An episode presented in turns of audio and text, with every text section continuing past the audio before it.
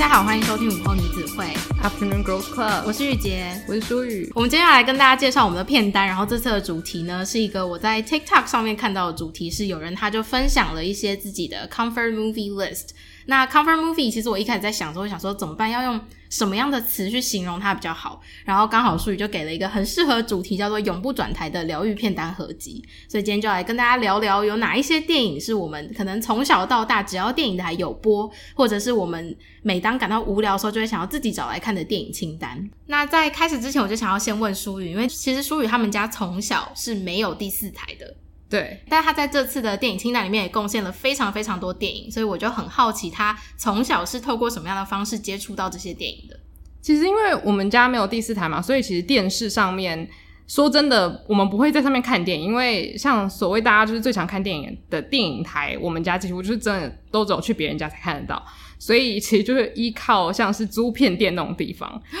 百事达，对对对对对，时代的眼泪，有些人可能不知道，好难过。我家附近的全部倒光了，哎、欸，真的哎，现在应该要找到有一点困难，还是有，但是真的没有。百事达那个百事达倒了，真的、哦，现在只全球就剩下那个奥兰多有一家，他就是故 他就是故意留着在那里。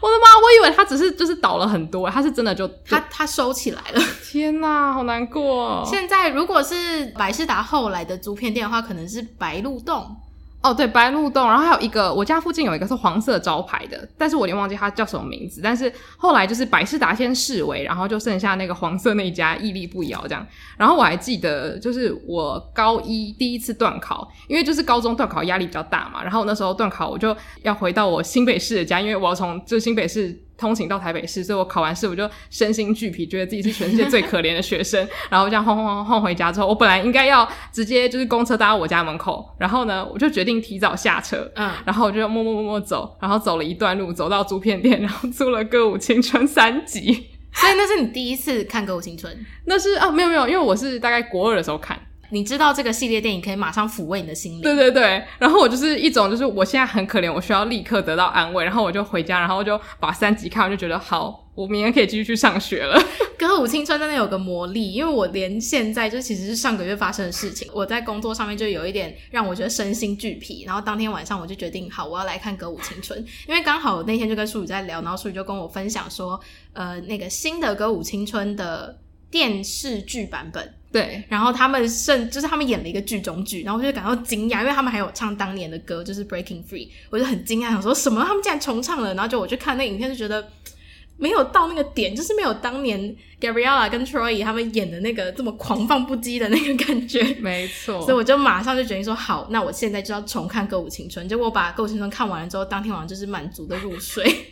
对，因为像那个那天我跟他聊完之后，刚好打个电话给你的 Wendy 很喜欢《歌舞青春》，然后他就说什么什么居然有新版，我不知道。然后我说好，你快去看。就看完之后，他就说嗯，还是原版的好。真的，我觉得看过原版的人都应该对新版会觉得没有到当初自己期望的那样子吧？对，因为它其实好像是全新的故事。可是如果就根据《Breaking Free》那首歌的话，我觉得原版的它真的就是他把。青少年心中的那种渴望演出来，因为就是他他们两个本来都是被禁锢在自己的角色嘛，一个是书呆子，一个是运动员。可是他们在台上的时候，他们是其实真的是有点骚包的跳舞，然后我就觉得那个骚包我爱死。可是我觉得我在新版里面就是感觉两个人都非常会唱歌，可是就没有那种让人很悸动的感觉。嗯，而且我觉得当年歌舞青春厉害是厉害在。他们其实电影的所有歌曲在录制的当下，他们都是对嘴的，嗯，可是他们都可以让你感觉到他们是真的有赋予感情，在激昂的唱那首歌。对，因为我记得到我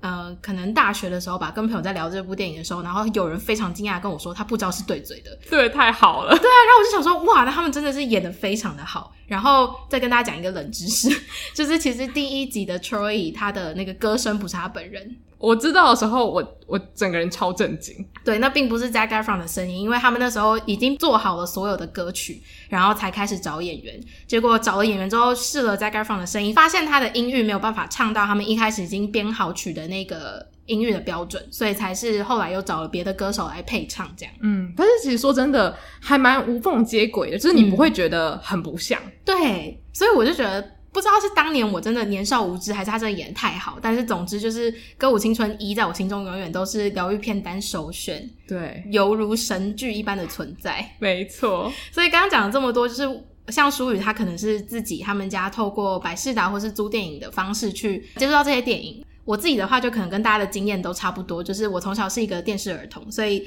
基本上。打开电视，我的第一个转的频道就是迪士尼频道，所以我为什么会那么喜欢歌舞青春，就是因为当年迪士尼频道还只有就是在播戏剧的时候比较少播自制电影，然后我就记得我某一天在看孟汉娜中间的广告，它就有一个广告就是说马上就要播一个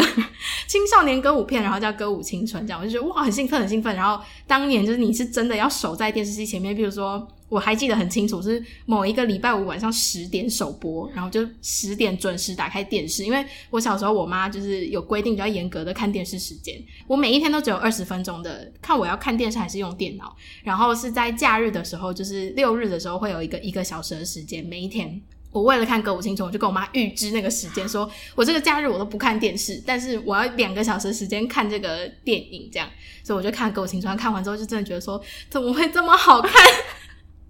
然后爱上，然后就开始就是钻研歌舞青春的一切，就是他只要有播任何他的版本，我都会看。像他后来还播了那个跳舞版本，就是一堆人会坐在棚内，就是他们有个棚内，然后大家会找主演来，然后就讨论说，哇，他们这一幕怎样怎样，然后还会教你跳舞。这是第一个版本，然后第二个版本是 sing along，他，他会直接在唱歌的时候，然后把那个歌词的部分变成像 KTV 那样子，然后你就可以跟着一起唱。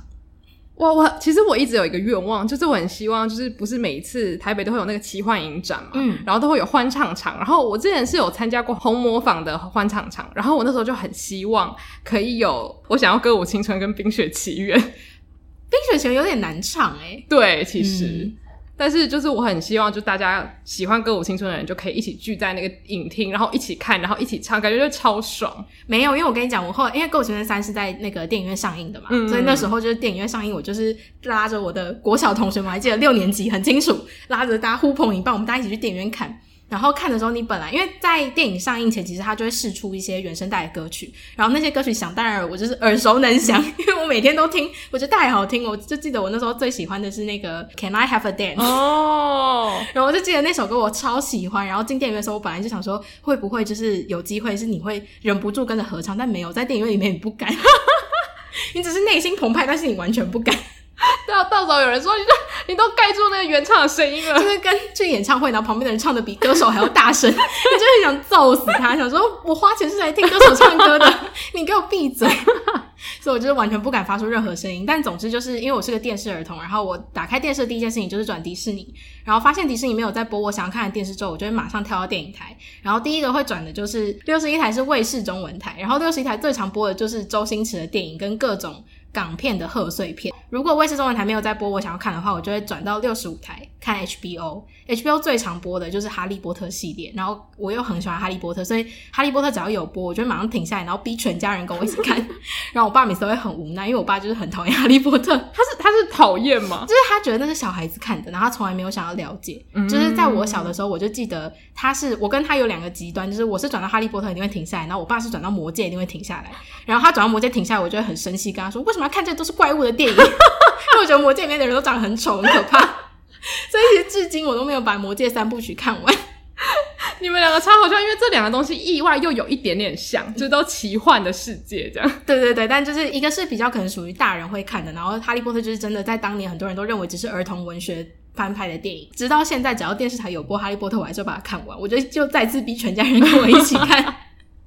但比较不一样，就是至少他们现在会试图想要了解，嗯，对。然后再来的话，就是就会转到下一台是东森洋片台，然后东森洋片台会播的电影就是相对 HBO 跟另外一个当时的也很红的电视台叫 Star Movies，就是会大概是两三轮下来的电影，就是通常有一说是 Star Movies 下来的电影就会到东森洋片台播。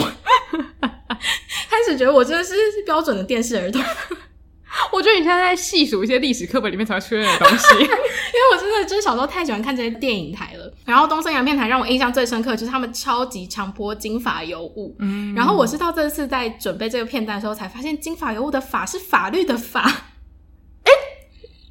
你没有发现对不对？我也是，因为我从小都就是，我就记得这个电影叫《金发尤物》，然后因为女主角是金发嘛，就是那个 Reese Witherspoon 演的那个角色，她就是一个金头发的女生，然后我就一直记得她就是金色的头发，所以应该是金发尤物。结果我这次查的时候就发现说她是法律的法，所以她有在认真跟随她的剧情做了一些小跟动，好用心，我现在吓死了，对不对？然后就是我就记得当初看这部电影的时候，就是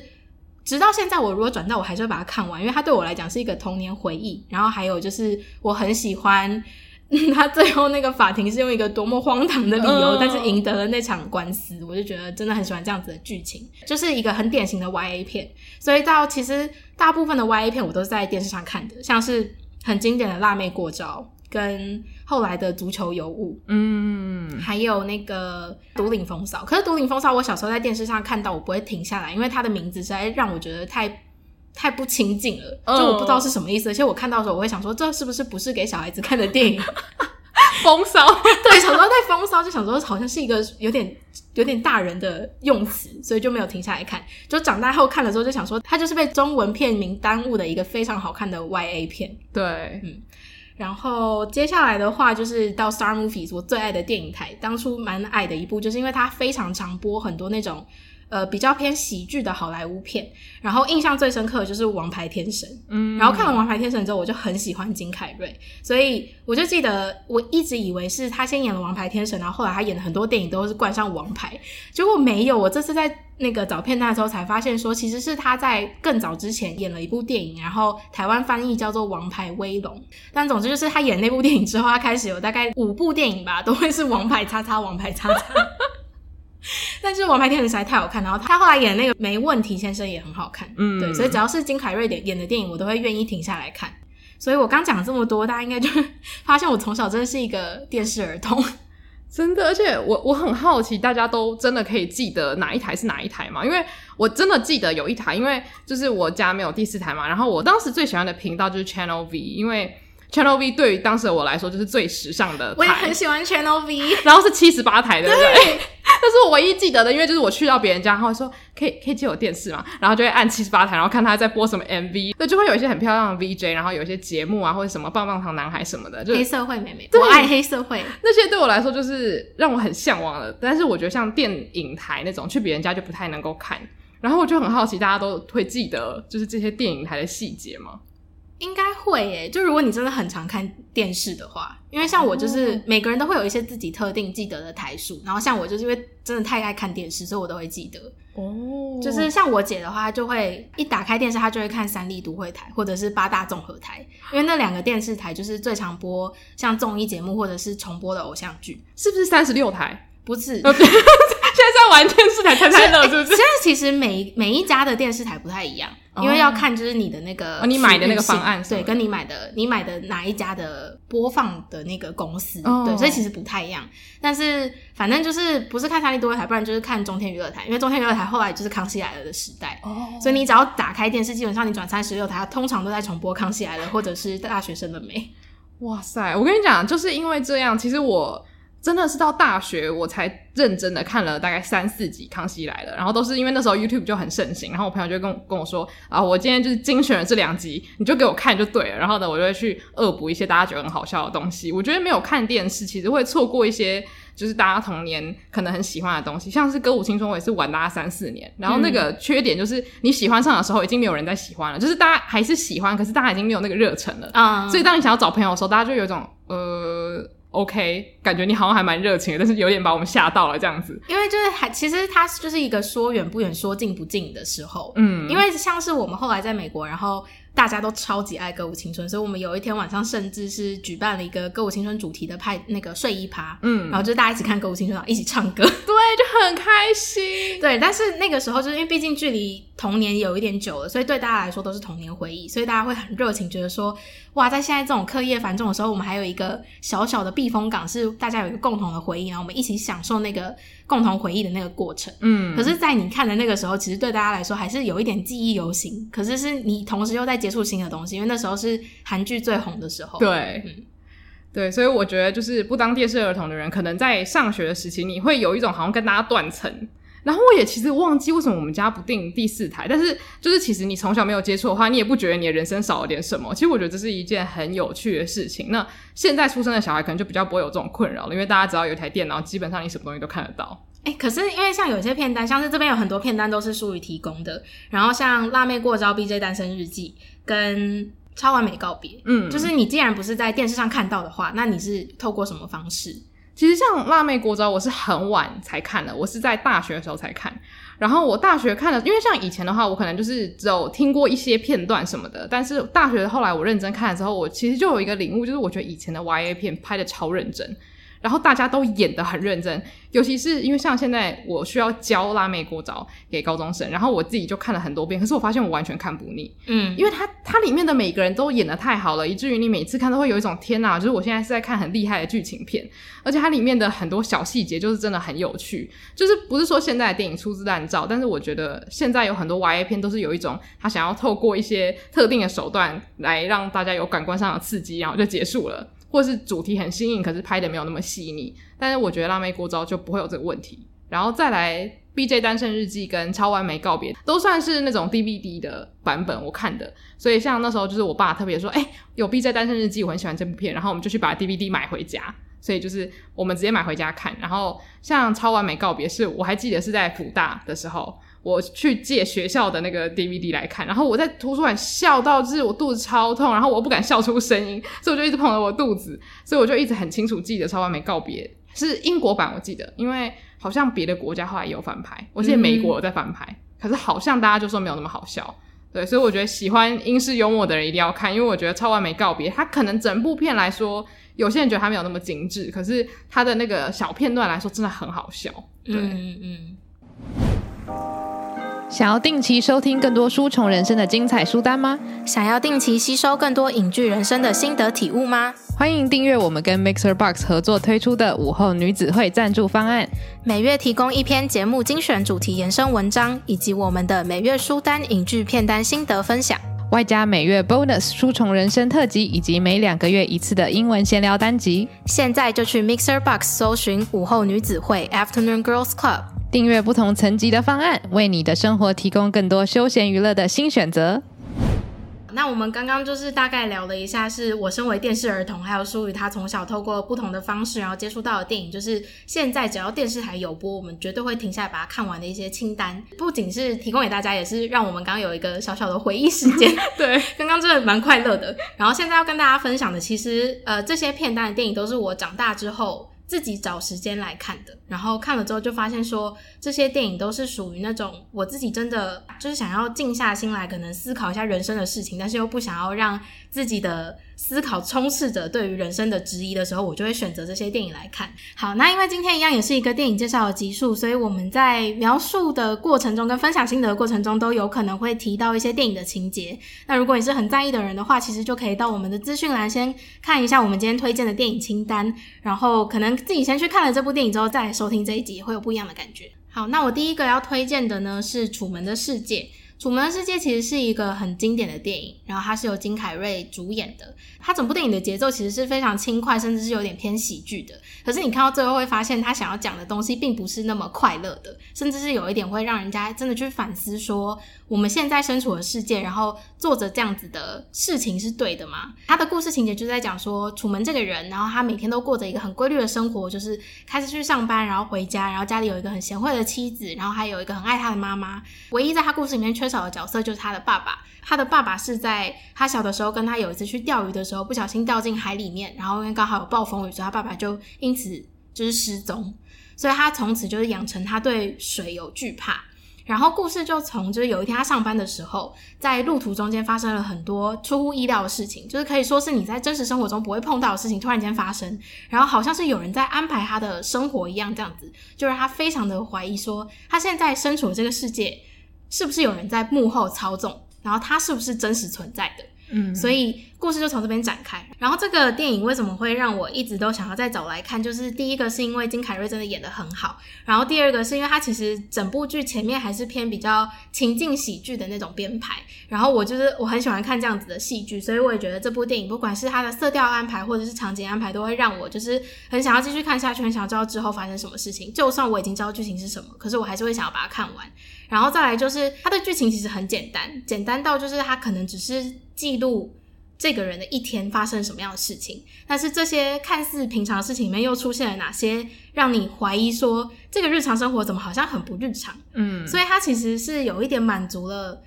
我们大家都有的一个窥视欲，就是拍一个人他的日常生活，然后他会做出什么样的事情，跟他周围发生什么样的事情，去带出他整个故事最后要讲的主题是什么，嗯，这样子，然后就让我想到，就是其实现在有非常非常多的实境秀嘛，然后实境秀存在的目的也是为了满足我们的窥视欲，我们会想要了解一个我们有兴趣的人，他平常是怎么样过他的生活的，然后不管他的生活是不是令我们向往，还是他的生活是会让我们有警示作用的，但是这些都是让我们透过别人的生活去。慢慢的思考，然后也找出自己想要的生活方式。嗯，所以我觉得《楚门的世界》它就是用一个很有趣的故事，然后一个很让人深思的主题，就是每次看完你都可以去想说，那什么样子的生活是你想要的？然后你的生活是不是其实当你有选择的时候，你想要怎么样掌控？然后你想要怎么规划自己的生活？嗯，而且因为它。是蛮久以前的片嘛，嗯，所以其实我在猜测，就是当初它出的时候，可能会有一些人觉得里面演的东西不可思议，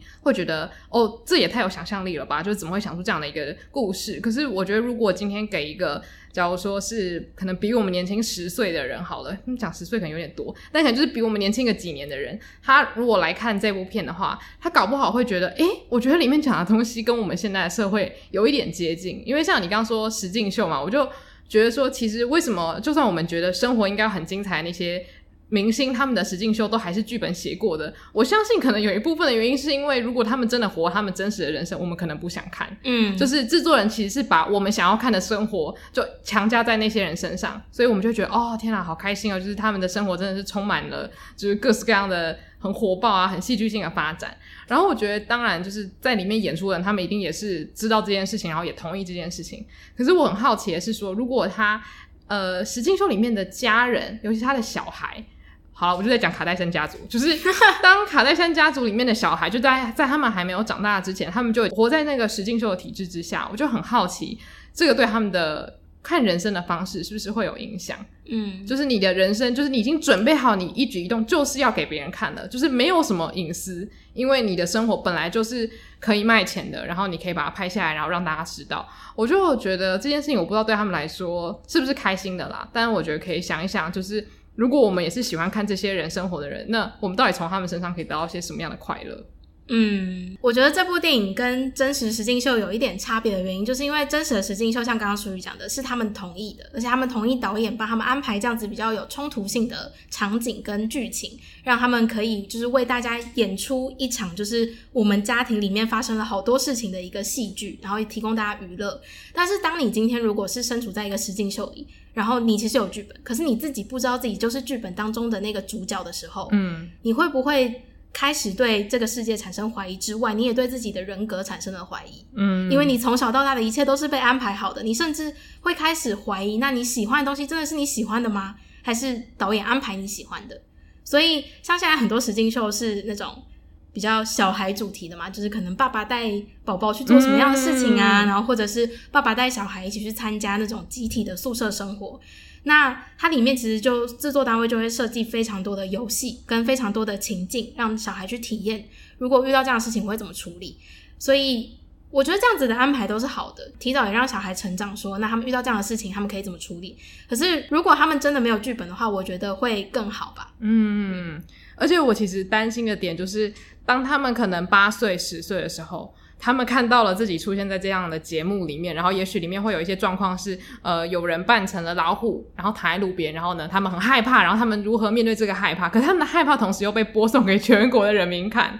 我不太确定，当他们已经八岁、十岁的时候，他们对于这件事情会作何感想？嗯，因为对于某些小孩来说，这可能是很私人的事情，他大哭，他被吓到，然后发抖的样子，他可能不希望大家看到。我就觉得，其实我。在看的同时也会有点担心。然后其实之前我们有做过一集特别讨论实境秀嘛，然后我就发现，在做完那一集之后，我看。那些片段的时间也变少了，就我看那种小孩实境秀的时间变少，尤其是当那些小孩已经开始有一些可以说话的能力的时候，就是我开始会有一个声音在旁边说话，就是有点担心，就很害怕他们未来看到这些东西会后悔，然后我也不想要，就我不想要当其中一个参与者这样子，对，嗯、就很痛苦啦，因为小孩很可爱啊，对吧？嗯，因为我小时候也不是小时候，就是我之前会看的那个是那个《爸爸，我们去哪里》，然后后来也看了中国的《爸爸去哪儿》。然后我就发现，就是这两个他们处理综艺节目的方式有点不太一样。中国的《爸爸去哪儿》，他们很喜欢弄一些就是会让父子吵架的情节。那如果吵到不可收拾怎么办？呃，不是真的吵，就比较像是可能会让爸爸有机会可以骂小孩的那种。哦，对。然后他们剪辑的预告也都是。就是可能是儿子哭啊，或者是爸爸很生气的骂人啊那一种，去制造就是紧张刺激的感觉。但是爸爸，我们去哪里？就是韩国那个版本，我比较喜欢看的原因，就是因为他们给我更多的是真的是要呈现就是爸爸跟小孩相处的画面。嗯，然后他们安排的活动也都是让小孩可以去尝试的。那他如果不想要尝试，他们也会安排爸爸去，可能用沟通或者是。实际就是带他们一起参与的方式，让他们去真的体验这个活动。嗯，对。但是《爸爸去哪儿》就是有点像是小孩如果真的不想做，小孩哭一下，然后爸爸可能就会妥协。嗯，爸爸也不是生气，不然就是妥协，所以最后他有可能就不参与了。其实我觉得育儿节目就是会会有很多争议，就是因为这样，因为小孩是一个很脆弱而且也无法预测的小生物，嗯，所以就是我不太确定就是未来会怎么样发展。但其实我觉得，身为观众，我觉得有这样的意识是好的，因为其实我们在看的是一个真人，然后未来会长大变成大人的小孩。当观众他们想要的东西是越自然的话，其实制作单位他们也会。就是顺应大家的，就是民意，然后去调整他们的节目走向。对，嗯，而且我后来没有再看《爸爸去哪儿》，就是他出了很多季嘛，然后后来没有看的原因是因为有非常多个小孩，然后非常多对父子，然后像这样子的安排，就很容易会让观众心中就已经有个排名，嗯，你会有最喜欢的，你也会有最不喜欢的。可是我觉得这对小孩来讲很残酷，对，因为。对他来说，他去上这个节目也不是出自于他的本意，是他的父母就是要他去做这件事情。然后再来是他里面会遇到的事情很多，也不是他自己愿意去做的。那你强迫他做这样的事情，然后可能就像刚刚书宇说到，他不想要展露出来那一面，竟然播送在全国人民面前，播送就算了，然后可能还会因此被全国人民拿出来讨论，甚至有些人都批评说他觉得小孩子这样不行，嗯，或是什么哦，这个就是这个爸爸这样教这个小孩，所以才会养成他这样的个性。我觉得这对小孩来说真的太不公平了。对，嗯，所以我就觉得育儿节目它可以有更好的方式存在。嗯，没错。哇，光是第一部片我们就可以聊这么多，所以我就觉得一个好的电影，它就是可以让你在看完之后，然后你可以延伸到很多自己生活上遇到的事情，或者是你平常接触到的资讯，然后让你再去反思自己的人生，或者是有更多的不一样的想法。对。好，那第二部要推荐的是《午夜巴黎》。那之前其实，在那个聊黄金年代的时候，我们就有特别讨论《午夜巴黎》。然后，其实大家应该也知道，就是为什么我们那么喜欢吧？因为《午夜巴黎》它就有很多元素，像是二零年代啊，然后特别有讲到很多文学、爵士乐，然后还有当年的一些就是风土民情，它都尽量把一些亮点，然后放到这部片里面。所以，其实我觉得《午夜巴黎》它很明显就是一部要让人快乐的片。就是它虽然有处理一些小沉重的议题，就是例如说你会不会就是身处在现在这个年代，然后觉得哦这个时代不属于我这样子。可是我觉得总体来说，它还是一个就是可以让你看到很多很华美的事物，然后最后又可以有一个温馨作结的感觉。所以这真的还蛮合家观赏的。嗯，而且因为我第一次看《午夜巴黎》，其实是就是长大之后在 Netflix 上面看的。然后我觉得《午夜巴黎》很适合自己一个人看。嗯，因为其实它如果你跟别人看的话。我觉得有点难进入那个剧情，嗯，因为它比较偏奇幻。我觉得比较偏奇幻那种剧情都是，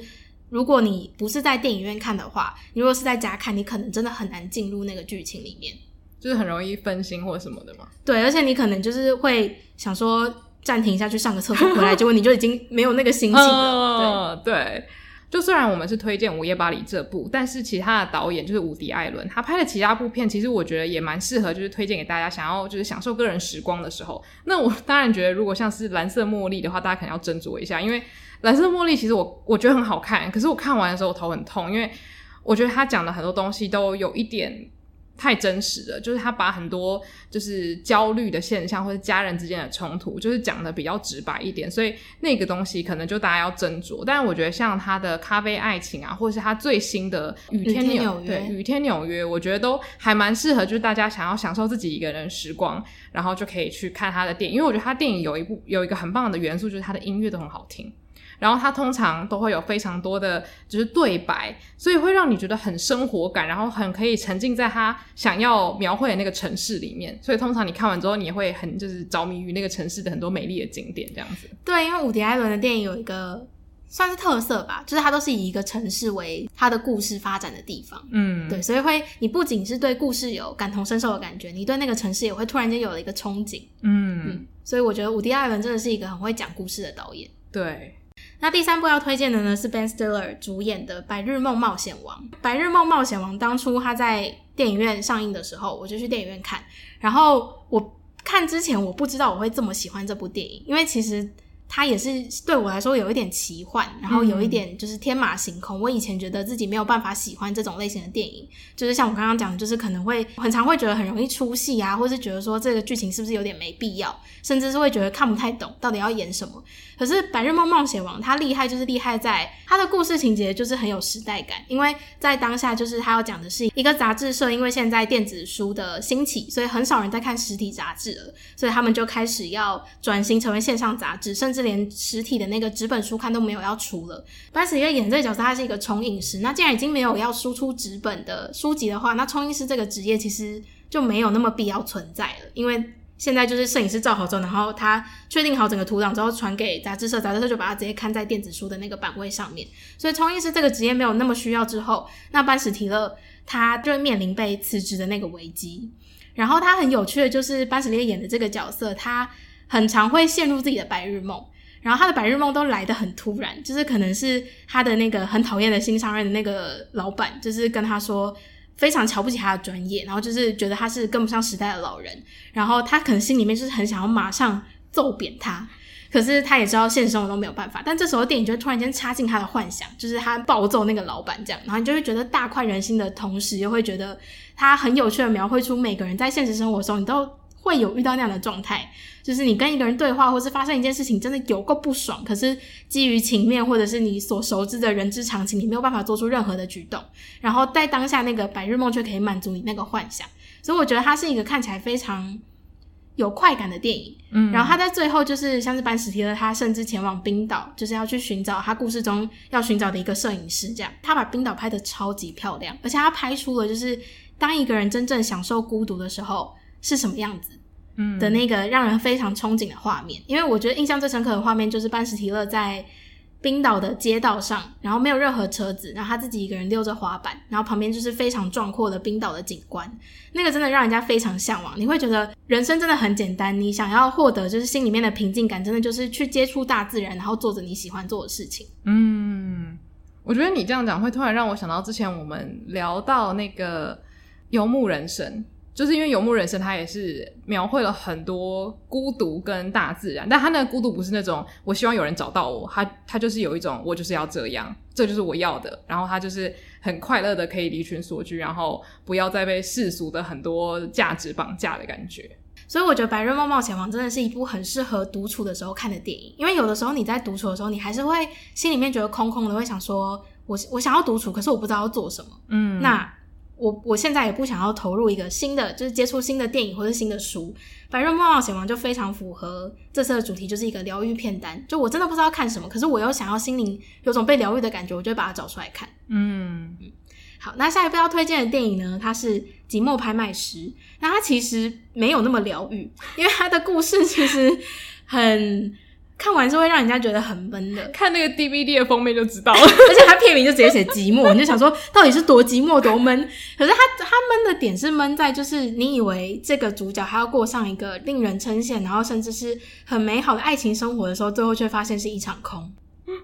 对，就是这种很闷的感觉。那他故事情节就是在描述有一个拍卖师，然后他就是专门在转手那种很高贵的艺术品的拍卖。他自己有一个嗜好没有跟人家分享的，就是他喜欢收集世界的各种对于漂亮女人的那种名画。他家里面就有一个房间，就挂满了那些世界名画家所画的，就是漂亮女人的肖像画这样。然后故事情节就是从有一个自称是有钱人家的大小姐的一个角色，他叫克莱尔。然后克莱尔他因为父母双亡之后，他就想要清空那个宅邸里面的一些收藏品，所以他就找来这个拍卖家想要做鉴价。可是因为他对父母双亡这件事情还有点阴影，所以他就一直没有办法面对他对宅邸的这个。恐惧，所以他一直没有办法进去，所以他就放了这个拍卖师很多次鸽子，但是这个拍卖师就不爽嘛。但是他有一次因缘机会下，真的见到了克莱尔之后，就发现克莱尔是一个非常漂亮的女生。然后克莱尔也因为跟这个拍卖师相处的过程中，就是渐渐的卸下他对宅邸的恐惧，然后他也就是出手帮助了这个拍卖师，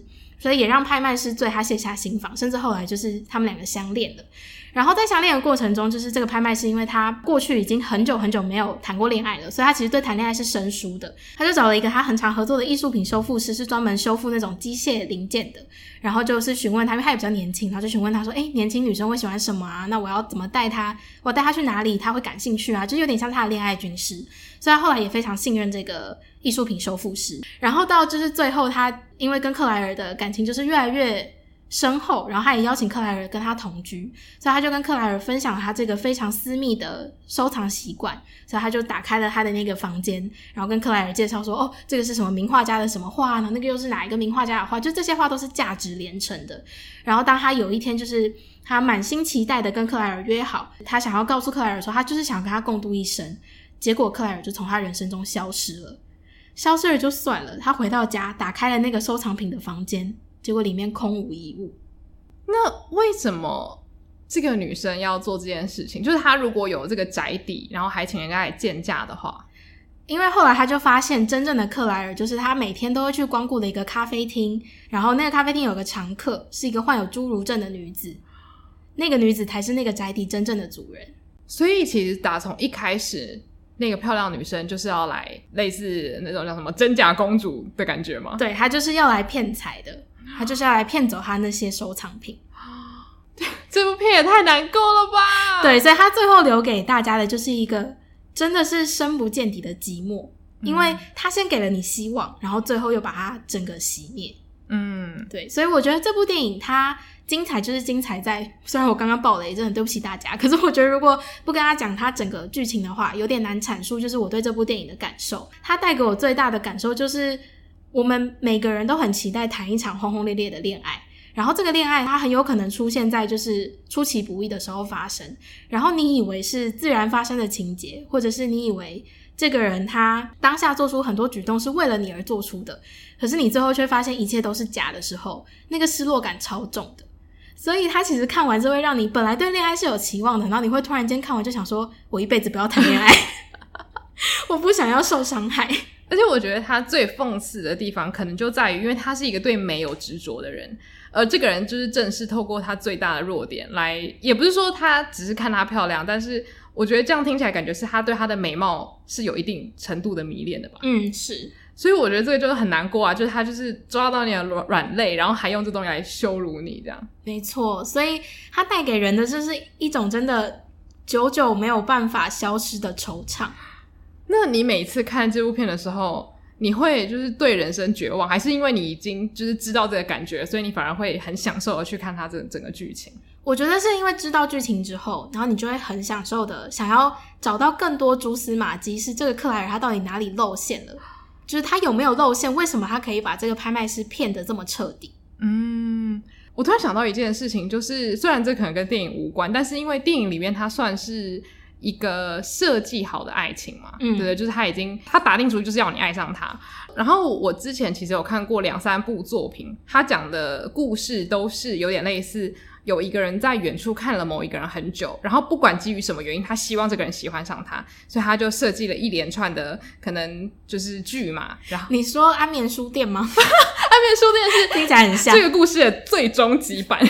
哦。我前面讲的其实有一个是那个恋爱无权顺。韩剧吗？不是，他是在那个大人哥，就是就是在陈柏霖那时候演完《我可能不会爱你》之后没多久，他就推出了一部也是他主演的国片这样子。然后另外一部是我最近看的陆剧，叫《月光变奏曲》。虽然我刚提到那个东西不算是这两部片的最大主轴，可是其实这两部片都不约而同的都有提到一个，就是当一段恋爱其实有一个人先设计了一些事情，然后让这个恋爱发生的时候。这个恋爱还算是恋爱吗？嗯，对，因为通常如果我们是很站在男女主角的心态去想的话，我们会觉得，诶，可是他们两个就很适合啊，反正在一起就在一起啦。可是通常被欺骗的那一方，他们都会有很大的反弹，然后就会有一种我不想要再跟你这个人有任何瓜葛。可是身为观众，我们会觉得，可是你们前面爱的轰轰烈烈，你现在是怎样啊？现在爱到你们就继续爱下去就好啦。可是我现在大家可以理解，就是有一种。在你知道的那一瞬间，你会觉得你前面的所谓的所有的反应，或者是所有的化学效应，其实都是假的。嗯，对，我现在大概可以理解，因为就是有一些作品，他们现在开始把这样子的情节，然后演成最难过那种状况的时候。对，没错。但是你这样讲，其实我还是蛮想看的。就是我觉得它真的是一部，就算你已经被剧透完了，可是你还是会想要把它看完的电影，嗯、因为它就是毕竟是一个讲艺术品的电影嘛，所以其实它很多画面都拍的超好看的。其实那个惆怅的氛围，更多的是从电影画面塑造出来的。嗯，对，所以我觉得就是真的很值得看，然后也是很适合自己一个人看。嗯，对。然后我刚刚因为毕竟聊到的是跟爱情比较有关的电影，然后我就想到，就是其实还有一部电影是，嗯，也蛮适合个人看的。但是你看完究竟是会快乐，还是真的会陷入就是无尽的悲哀，也是你自己选择。就是《恋下五百日》哦，嗯，我觉得《恋下五百日》也是一部很真实的描绘现在人对爱情观的一些想法的一个电影。嗯，我小时候看的时候，我觉得我那时候不太适合，因为我对于那种很不清不楚的爱情观，我会有一种下意识的反弹，就是我会觉得我我很直观的想法，我会觉得说，好像我看到了某一个人被伤害。可是其实我越长越大，然后越听越多大家对于这部片不同的想法，因为通常其实我到现在都还是可以就是接受到很极端的评分这样子，然后我就发现说，其实这样听下来，我觉得被伤害这件事情是其次，而是你有没有理解对方到底在说什么。嗯，就是当对方告诉你说我的爱情观是这样，可是你有可能是去用你自己的方式包装他所说的话，然后一厢情愿的认为啊，反正你就是这样子啦。然后我们久了之后，我们一定会变得一样。那我觉得这个其实就是没有尊重，其实每一个人看待爱情的方式都不太一样。可是我小时候没有理解这件事情，我就会觉得有人被伤害了，所以那个人很坏。对，嗯、所以我觉得这件事情很有趣，就是可能我再过几年再看，也许我又会有不一样的感觉，说不定。对，而且我觉得不能讲，就是我刚刚有点讲错，就是你不能讲说到底看完会不会快乐，因为看完不会快乐。可是就是看完会，你要选择就是一种是对爱情的释然，然后跟接受，并且去理解不同的爱情观；另外一种就是陷入无尽的悲哀，觉得自己就是被受伤的那一个。哦，对对对。对